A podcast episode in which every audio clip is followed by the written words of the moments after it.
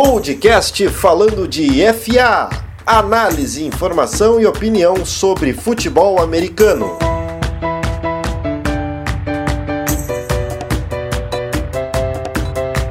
Fala pessoal, tudo certo? Sejam bem-vindos a mais uma edição aqui do nosso podcast falando de FA, mais uma análise de divisão. Agora vamos falar da AFC Sul, que é da Conferência Americana, divisão sul da, dessa conferência que é bastante disputada. É uma divisão que teve um dos finalistas da Conferência Americana, o Tennessee Titans. Também tem o Houston Texans, tem o Indianapolis Colts e o Jacksonville Jaguars. Uma divisão que veio crescendo, só que em 2020 vamos ter talvez uma visão diferente, vamos conversar bastante sobre isso e eu vou conversar com o Gabriel Fraga mais uma vez que está comigo. Tudo bem, Gabriel? Como é que tu tá? Qual a tua expectativa para essa divisão? Vamos para mais um podcast. E aí, Alex, e aí pessoal, tudo certo? Cara, sinceramente, essa é uma das divisões que pouco me importam, mas é sempre bom falar, é sempre bom dar aquela farpadinha, então vamos falar aí sobre esses times que, para ser sincero, eu gosto muito de falar sobre Jacksonville Jaguars, então vamos lá. É o Jaguars é uma equipe que agrada bastante gente, ainda mais com o quarterback mais estiloso da liga atualmente, que é Exato. o Garner Minshew. Mas só, Gabriel, é importante falar que a AFC South é importante nessa temporada para ti, que é torcedor do Broncos, porque é bastante jogo contra, contra esses times aí. Então tem que, tem que ficar de olho principalmente nessas equipes, que podem ser vitórias ou derrotas do Broncão na temporada de 2020. E se você quer conferir as, as outras análises, a gente já está na nossa penúltima. A gente vai encerrar na próxima semana com a NFC Sul então você confere no nosso Spotify, tem todos os podcasts, todas as edições. Também nas outras plataformas de áudio, iTunes, no Anchor, ah, no Google Podcast, você pode encontrar o nosso podcast com todas as edições. Também não esqueça de seguir a gente no Twitter e no Instagram, arroba falando de FA. A gente tá postando todos os dias ali bastante conteúdo, tá tendo uma visualização legal, um engajamento legal de vocês. Já agradecemos pelos seguidores, estamos quase em 500 a meta é que a gente em breve consiga bater esses seguidores para cada vez mais motivar a gente a produzir conteúdo de futebol americano para você. Então, sem mais delongas, vamos começar o programa de hoje e falar da AFC South.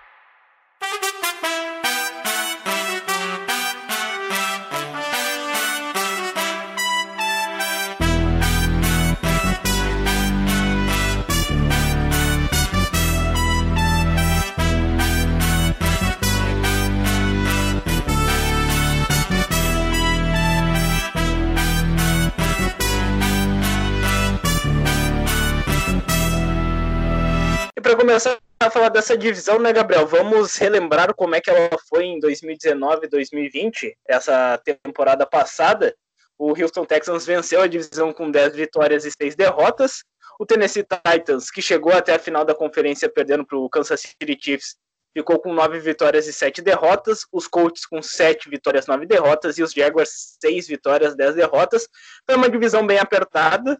Uh, a diferença entre as equipes foi bem pequena a gente viu a superioridade dos Texans e dos Titans ali, principalmente. Os Colts era uma equipe que eu achava que até iam para os playoffs, mas a falta de um quarterback assim de alto nível fez falta, fez falta da Andrew Luck. Só que agora eles têm um novo quarterback, a gente vai falar logo mais sobre isso, porque vamos começar falando sobre o Houston Texans, que é o atual campeão da divisão, e também por ordem alfabética a gente vai começar a falar uh, sobre eles. Gabriel, o que, que tu pode destacar do Houston Texans, além, obviamente, da trade estúpida que eles fizeram, que eles perderam o DeAndre Hopkins, uh, que eu ainda não consigo explicar. Eu nunca vou saber explicar essa trade, assim, ó, desculpa Ninguém quem tá ouvindo. Se, se, se, você quer saber uma explicação para essa trade, ó, é inexplicável, apenas isso que eu consigo falar. Fala aí, Gabriel, o que, que de bom os Texans fizeram? Então, Alex, falando das coisas boas, uh, eu acho que um ponto importante foi ter visto que eles conseguiram trazer o Randall Cobb, né? Que é um excelente jogador, eu acho que isso eu acho que isso diz um pouco, pelo menos, sabe, dá uma certa esperança pro, pro time de pro time de Houston. E entre outra, outros, outras movimentações que eles fizeram nessa off-season me deixou um pouquinho, sabe, mais aliviado, que não vai, nunca vai vai se comparar à cagada que eles fizeram com o DeAndre, mas já é algo, né? Que seria também trazer o Vernon Hargreaves, eu acho que foi muito importante, cornerback. É um, é um nome legal. O Eric Murray também está vindo para Houston, eu acho que isso também é um, é, é um ponto interessante de se analisar. E falando também um pouco do draft deles, eu não achei muito bom, sinceramente. E eu acho que se eles mandam o basicamente, né, na praticamente o top 1 wide receiver da liga embora, eles têm que tentar suprir essa essa essa posição com outro nome muito forte. Então eu acho que precisava de uma pique aí nesse draft, sinceramente, mas também não tinha muita opção, eles, eles só tinham pick a partir da segunda rodada. Mas, anyway, eu achei fraca, sinceramente, essa off-season dos Texans, mas dentro do possível, depois da cagada que eles fizeram, até que não foi tão ruim, sinceramente, pensando na, na possibilidade de fazer pior ainda do que poderia ter sido. Pois é, eu concordo bastante contigo no que tu disse, até mesmo pelas contratações de wide receivers, além do Randall Cobb e o Brandon Cooks, que é um bom nome também. Óbvio que nenhum vai se comparar ao DeAndre Hopkins, porque, como tu disse, ele é top 3 ali no mínimo, eu até considero ele o melhor atualmente da NFL. Uh, ah, mas a questão do draft realmente fez falta, foi um draft bem fraco, assim, ó. Cinco escolhas no total, o único wide receiver foi Isaiah Coulter, que foi numa rodada bem foi longa, bem depois. É, foi a última escolha deles. Então, é um time que tem um ataque bom mesmo com a troca. A gente fala troca estúpida por quê? Porque foi uma troca em que o DeAndre Hopkins saiu praticamente de graça para o Arizona Cardinals. Uh, veio o David Johnson, uma escolha de quarta rodada e uma de segunda rodada, sabe?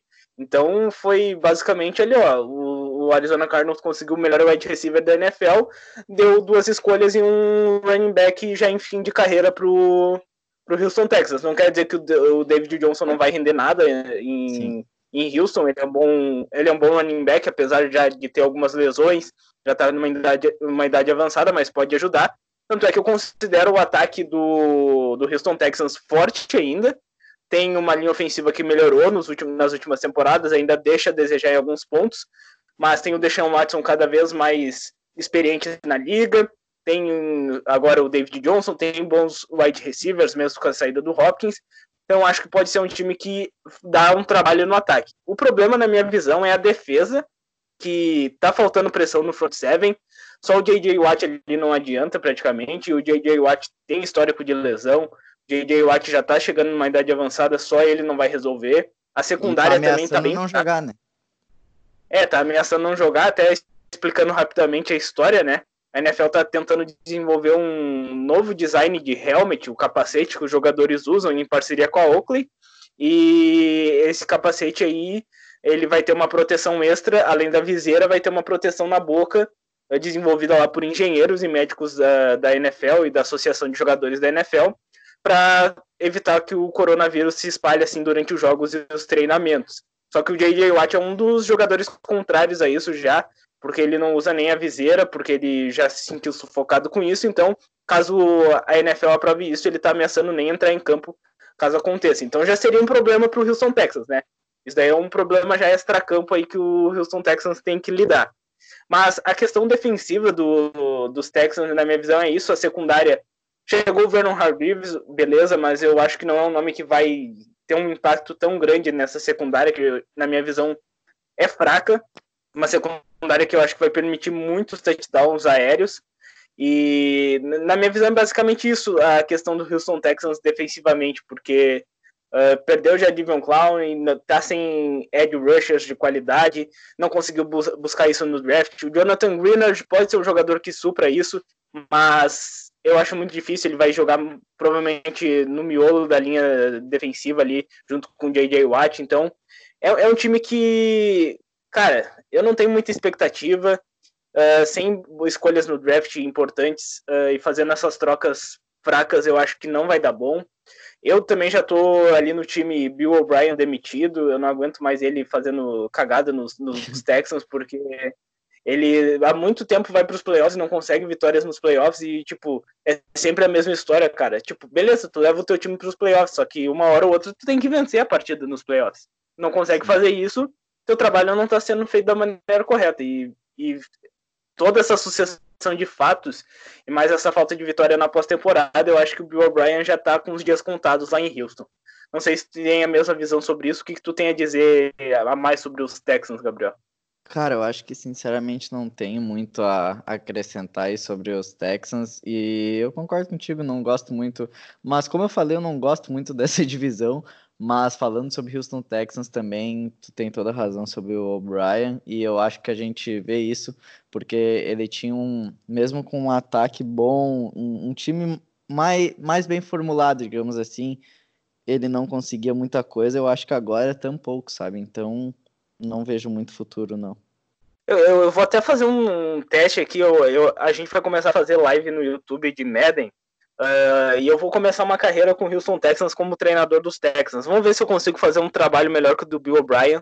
Daí a gente pode um teste, óbvio que é no videogame ali, mas eu, eu, vou começar a fazer em breve essa live no, no, no YouTube de Madden 20, então a gente vai ver uh, o Houston Texans buscando seu primeiro título. Então vai, já está definido eu acho que e, se tu se sair muito bem no trabalho, dá também para mandar marcar o Texans na, nas lives, né? Daí eles podem talvez te contratar pro, pro cargo, imagina. Exatamente, imagina já, daí eu tô com a vida ganha. Mas voltando a falar aqui dos Texans da vida real, eles estreiam na semana 1 contra o Kansas City Chiefs, partida de abertura, jogo fácil, né, Gabriel? Vai ser um jogo fácil. moleza fora de casa já. Então, uhum. o jogo de abertura que está marcado para o dia 10 de setembro torcemos para que isso aconteça. Ah, essas expectativas estão cada vez mais baixas, né? Mas a gente segue na esperança. E qual é o palpite que tu vê para o Houston Texans nessa temporada, Gabriel? Eu eu fui sinceramente com um leve 7-9 para o Houston Texans. E tu? Eu fui com 6-10, muito pela defesa que deixa a desejar, porque o ataque eu acho que vai conseguir render mas eu acho que a defesa vai entregar umas partidas aí, vai ter alguns jogos que os Texans vão perder por umas, uma posse de bola ali que vai ser bastante dolorido, mas eu acho que um 6-10 até um 7-9 cabem bem para o Houston Texans, que é uma equipe que, apesar dessa troca aí do DeAndre Hopkins, que a gente sempre martela, é um time competitivo sim, então pode até ter uma campanha melhor, até porque o Deshaun Watson é um quarterback que está se mostrando cada vez melhor. Agora, falando de outra equipe da divisão sul da Conferência Americana, vamos falar do Indianapolis Colts, que se reforçou com nomes experientes na Free Agents, que isso pode ajudar muito no desenvolvimento dos jovens talentos que a equipe tem nas últimas temporadas, mas também para tornar a equipe mais competitiva. Eu destaco até alguns nomes que chegaram. O DeForest Buckner, via trade, que chegou para o Indianapolis Colts. Os Colts enviaram para os 49ers a escolha de primeira rodada. Quem quiser saber mais até sobre o DeForest Buckner, tem no nosso Twitter e no nosso Instagram um texto falando sobre esse jogador, esse defensive tackle, que é um dos melhores jogadores de miolo da linha defensiva da atualidade da NFL. Então é um reforço muito bom para os Colts. Valeu o investimento de uma escolha de primeira rodada. Chegou também o Xavier Rhodes como cornerback. Ele é um cara que vai chegar ali para ser o, o terceiro cornerback, seu cornerback reserva ali, então já chega dando uma experiência para jovens talentos que a equipe tem. Chegou também o Trey Burton, Tyrande que chega para revezar também o posto com o Jack Doyle, então tem bons recebedores. E a principal contratação, na minha visão, é o quarterback, o Philip Rivers, que apesar de experiente, é um nome que eu acho que chega para elevar o nível do Indianapolis Colts nessa temporada e fazer o time voltar para os playoffs. Eu acho que o Philip Rivers é capaz disso. Mas eu quero saber a tua opinião, Gabriel. O que, que tu achou dessa contratação do Philip Rivers? Tu acha que ele pode render nos Colts? Tu acha que ele já está em fim de carreira? Qual é a tua visão sobre isso? Cara, eu sinceramente eu, eu, eu acho o Philip Rivers um bom quarterback. Na, não, não acho que ele seja um quarterback ruim. Acho que isso é um fato, todo mundo consegue ver. Só que outro fato é que ele realmente diminuiu o desempenho dele nos últimos tempos, e isso diz um pouco sobre o jogador, porque uh, tudo bem, talvez poderia, na minha opinião, né? A gente talvez poderia achar que fosse uma questão de tudo, ah, totalmente culpa do time o fato de que ele não estava rendendo tanto quanto poderia, na teoria. Só que ele já é um cara mais experiente, já está chegando aí na, na hora de se aposentar. Então, eu acho que isso diz mais sobre ele mesmo do que sobre o time que ele tinha. Por exemplo, aí uh, vendo que o Colts tem uma linha ofensiva melhor do que a do, dos Chargers e que talvez isso poderia ser um, um impulso para o Philip Rivers jogar bem e poder render muito mais do que rendia lá, eu vejo diferente. Eu vejo que isso é mais um aspecto dele mesmo, do jogador, do que do restante do time, sabe? E eu acho que se não, se isso não ficar claro agora, uh, eu calo minha boca, porque sinceramente eu não vejo o Philip Rivers fazendo muita coisa aí em Indianápolis. Eu acho que eu acho que foi, não foi uma contratação ruim, só que eu acho que eles não podem se basear muito nisso, sabe? Eles draftaram outro quarterback ali, eu achei interessante, só que sei lá, eu acho que eles poderiam ter dado prioridade assim para para draftar um, um, um, quarterback, um quarterback melhor ou ter conseguido uma, um contrato melhor também com outro quarterback, por exemplo, que Newton estava em aberto, né? Mas, anyway, se são os planos de Indianápolis, que sejam feitos. É, eu já achei a contratação assim, espetacular. Eu acho que o Felipe Rivers vai chegar com uma motivação extra, porque já dava para ver que ele estava meio de saco cheio lá em, em Los Angeles barra San Diego anteriormente. uh, que, cara, a linha ofensiva dos Chargers nos últimos anos deixava bastante a desejar, muito por conta de lesões também. E o Felipe Rivers estava sofrendo muita pressão e ele acabava lançando a bola antecipadamente, estava tendo muitas interceptações. Eu acho que com essa linha ofensiva do Indianapolis Colts, que tem como principal nome o Quentin Nelson, que é um cara assim, ó, fenomenal. Ele é um dos meus jogadores favoritos da NFL atualmente. Tem o Ryan Kelly, tem o Anthony Castonzo, que renovou o contrato. Então, é uma linha ofensiva boa demais, sólida. E o Philip Rivers tem um jogo terrestre bom agora com o Marlon Mack. O Jonathan Taylor, que era o running back favorito dessa classe, foi draftado, então vai ajudar bastante também. Tem ainda o Nien Hines, que é um outro cara que corre bem com a bola, então o corpo de running backs dos Colts é muito bom.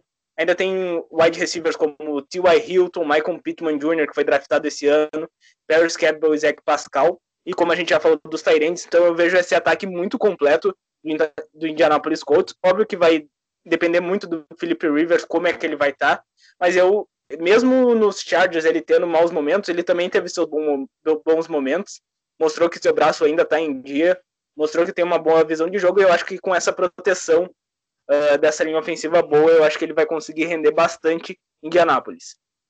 Já a defesa, o que, que a gente pode falar da defesa? Defesa é uma defesa que como eu falei antes, o DeForest Buckner chega para liderar esse setor junto com o Darius Leonard. Tem uma secundária que é jovem e com a chegada do Xavier Rhodes pode ajudar mais ainda a evoluir jogadores como Rocky Yassin, o Malik Hooker. Então, é um time, é uma defesa que está em desenvolvimento, mas com essa chegada de jogadores mais experientes, como já tinha chegado o Justin Houston na temporada passada, é uma defesa que pode fazer boas jogadas e também ajudar o time a conseguir vitórias. Então, eu gostei muito do draft do, do Indianapolis Colts. Uh, veio o safety também o Julian Blackmon, que é um cara que eu gosto bastante. O Jake, Jacob Eason, que é o quarterback que tu mencionou antes, Gabriel. Ele hum. chega para ser um reserva, o um terceiro reserva ali junto com o Jacob Brissett. Vamos ver como vai ser o desenvolvimento dele. Eu acredito que ele não tenha um futuro assim para ser um quarterback titular, mas talvez virar um bom reserva. E então eu acho que esse time do Indianapolis Colts está num caminho bom com a chegada do Philip Rivers. Óbvio que ele não é o futuro da franquia, é um cara para chegar para tentar levar os Colts de volta aos playoffs, que eu acho que é bastante possível. Eu tô já antecipo até meu palpite, eu acho que é um 9-7 com campanha de playoffs, agora que tem um time a mais indo para os playoffs em cada conferência. Os Colts estreiam na semana 1 contra os Jaguars fora de casa, mas é uma partida que dá para vencer, então já dá para começar bem a temporada. Qual é a tua visão final aí sobre os Colts e qual é o teu palpite para a temporada, Gabriel? Cara, minha visão final é a seguinte: eu acho que, sinceramente, é um time que está se reformulando também, uh, principalmente a defesa ali, o ataque. Não, eu não tenho essa mesma visão que tu. Eu acho que ainda, ainda dá para melhorar muito. Não estou dizendo que é um ataque ruim, mas eu não, eu não acho um ataque completo, sinceramente. E então eu acho que, cara, Philip Rivers vai. Philip Rivers, esses, esses recebedores vão ser o principal ponto fraco desse time, sinceramente. E acho que eles vão aí para um 6-10, sinceramente, bem tranquilinhos. Só, só analisar os erros para poder voltar na temporada que vem, talvez fizer uma boa off-season ano, no ano que vem. É, eu, eu, tô, eu tô bem positivo porque eu tô vendo já de forma contrária o Felipe Rivers jogando bem e os wide receivers, o Michael Pittman Jr., que é essa escolha, eu acho que ele pode até se tornar o principal recebedor dessa equipe, uh, ultrapassando o T.Y. Hilton, que também é um ótimo nome, sabe? Então eu, eu, já vejo de uma forma mais positiva os Colts, mas obviamente pode dar bastante coisa errada, né? Uh, mas eu tô, tô bastante crente que os Colts vão conseguir desempenhar um bom futebol americano. Agora vamos falar de Vamos falar de Jacksonville Jaguars, uma equipe muito amada por todos, porque tem um estádio muito maneiro, tem piscina para os torcedores, tem um quarterback muito estiloso, um bigode sensacional e, e recentemente nos atraiu com uma defesa espetacular, só que essa defesa está sendo desmontada totalmente, né? Sobrou apenas um jogador dessa defesa, Yannick Nagukui, que é um edge rusher, o o Jacksonville Jaguars tacou a franchise tag nele, mas ele quer ser trocado, então é uma luta bem difícil que o Jacksonville Jaguars vai ter aí para enfrentar. Mas o que, que dá para falar dessa equipe, hein, Gabriel? O que, que tu tem a dizer sobre o Jacksonville Jaguars nessa off-season? O que, que eles fizeram? Cara, uh, eu acho bem. Eu, eu gosto desse time, sinceramente, e como tu disse, tem esse probleminha na defesa. Uh, mas eu acho que eles têm eles têm potencial para se reformular, sinceramente. Eles vieram aí com uma, umas picks bem, bem interessantes no, no draft, né? Eles tiveram várias picks. Deixa eu contar aqui rapidinho. Um, duas. Doze picks eles tiveram na, no, no draft, né? E dessas 12, a maioria foram reforços na defesa, e eu acho que isso já, já mostra como eles querem como eles querem suprir essas necessidades, né? Porque o ataque ainda precisa melhorar, sim, só que a defesa precisa mais, né? Então, eu achei sinceramente muito legal a primeira pick deles do CJ Henderson, no cornerback lá de Flórida. Então, eu acho que essa pick foi bem interessante e o do Clavon Chason também, né? Que foi o que é o Edge de LSU. Eu achei essas duas picks muito, muito importantes pro, pro Jacksonville, principalmente porque o principalmente porque o Clavon Chason é um nome muito forte. Eu acho que todo mundo que é, tava de olho nele, sinceramente, quem podia pegar, e eles tiveram essa chance aí de trazer o de trazer o, o Clavon. Então eu acho que, cara, eu acho que, o, eu acho que com, com todas essas picks deles e também com a off-season nas movimentações que não, não foi muito boa, sinceramente, mas, mas que eu acho que mas que eu acho que o draft compensou. Dá para dá reformular essa defesa e dá para fazer um, um, uma boa temporada, sinceramente. É uma das coisas que eu gostei bastante dos Jaguars nessa off-season. Eu concordo contigo que não foram contratações de peso, mas tiveram alguns nomes importantes chegando. Mas o principal foi dar a chance para o Gardner Minshew ser o quarterback titular. Ele mostrou ter bastante talento e potencial e conseguir trocar esse contrato longo do Nick Foles lá para o Chicago Bears, que eu acho que foi uma grande troca que eles fizeram.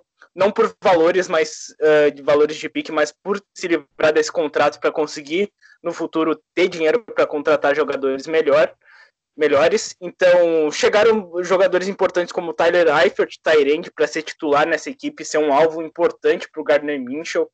Uh, o Rasha Melvin nessa defesa e o Joe Schobert como linebacker vão ajudar também nesse, nesse início, assim como Al Woods, que é um defensive tackle que já é experiente, então pode ajudar nessa adaptação defensiva. O que, que eu vejo? é uma equipe que se reforçou bem no ataque e na defesa. O ataque, principalmente no, na free e a defesa principalmente no draft, como tu destacou, CJ Henderson e Clavon Chason, nomes que chegam para ser o futuro da franquia, com a possível saída do Nagukui, com a saída do AJ Bowie. Então são dois jogadores que já chegam para ser titulares. Daí chegaram também o Davon Hamilton, que é defensive tackle, Josiah Scott, cornerback, Shaquille Waterman, que é linebacker, Daniel Thomas, safety. Então tem muitos nomes que chegaram ali para ajudar na defesa. E se a gente for relembrar aquela defesa forte, chegou até a final da conferência contra os Patriots em 2016, uh, ah, a montagem desse grupo, defensivo principalmente, foi muito parecida do, com o formato que está sendo feito agora.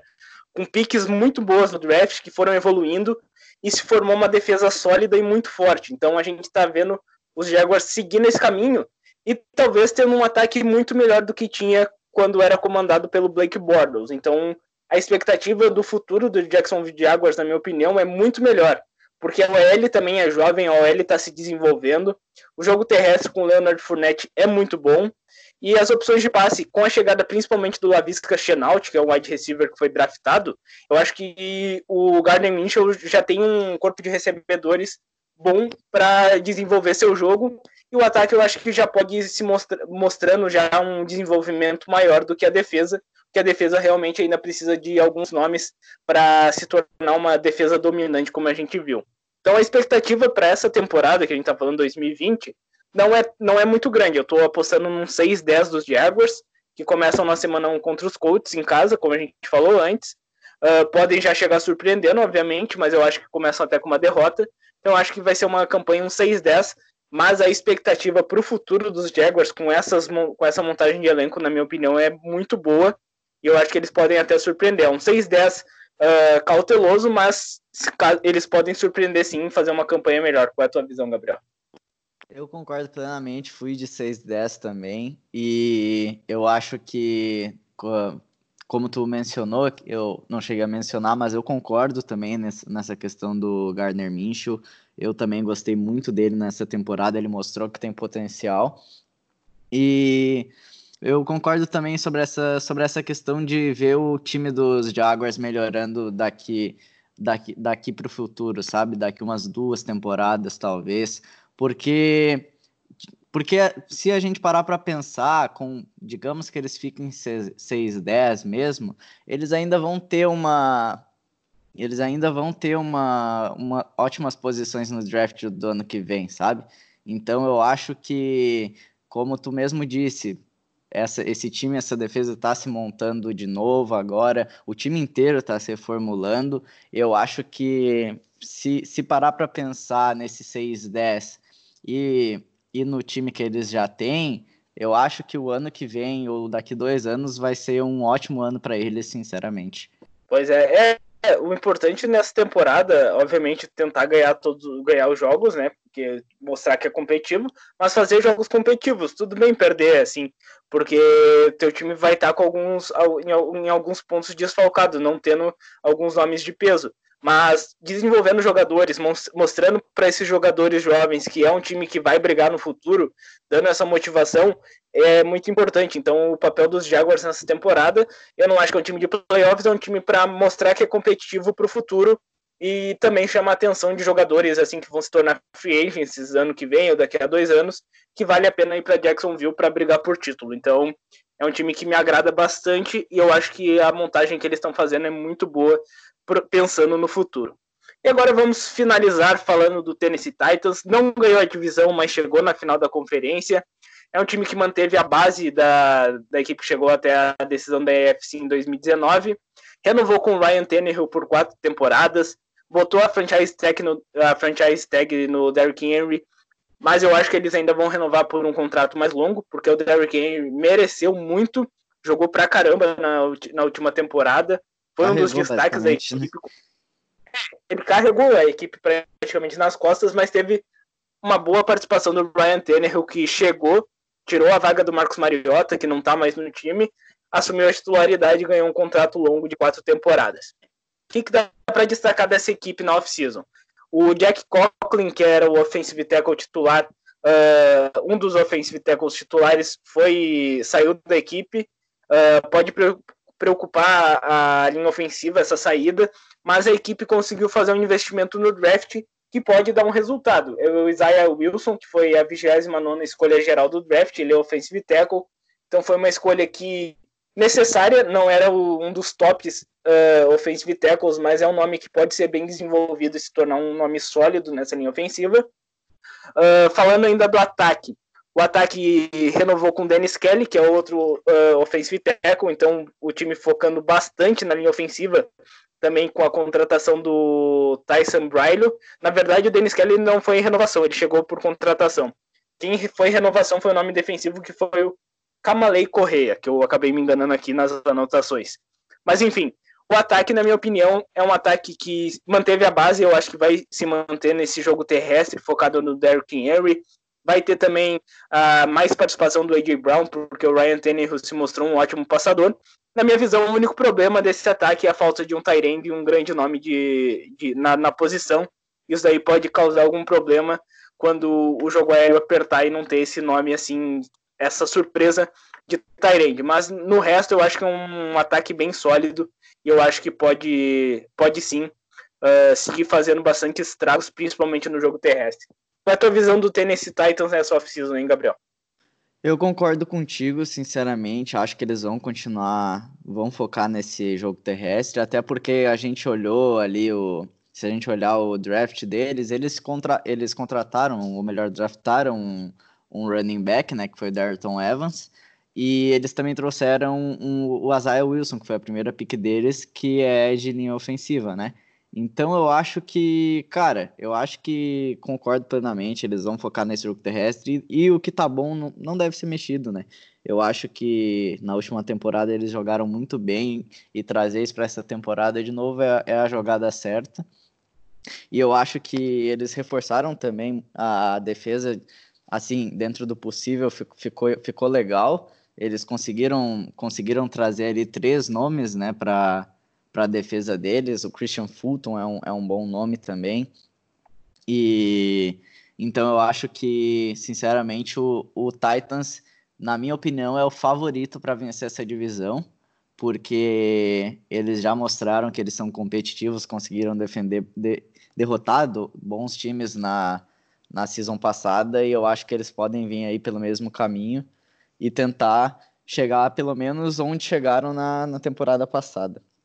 Eu acho que eles vão vir aí para um 8-8, sinceramente, para vencer a divisão. Um 8-8? Um 8-8. Olha só, eu, eu fiquei surpreso. Eu tô apostando um 11-5 já para os Titans para vencer a divisão mesmo, assim, porque um 8-8 eu não sei se eles conseguem até vencer a divisão. Mas é porque é uma divisão bem apertada. A gente sempre, a gente viu até no início aqui do nosso podcast falando da classificação da temporada passada. Mas eu já estou um pouco mais positivo, até porque a defesa uh, pode ganhar mais pressão com a chegada do Vic Beasley, que já liderou a NFL uma vez em sex, mas acabou perdendo muito. Não, eu não sei explicar muito bem o que aconteceu com o Vic Beasley lá no Atlanta Falcons.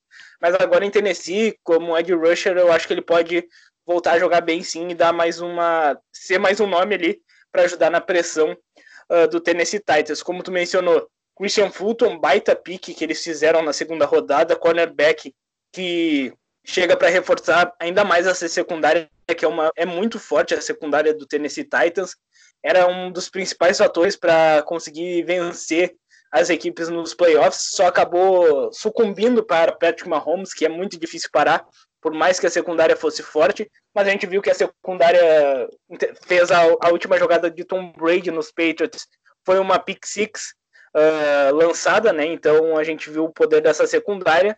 Uh, também dá para mencionar a chegada do Jonathan Joseph para essa secundária, então mais um nome para chegar para reforçar. Eu acho que é um time bem completo defensivamente falando.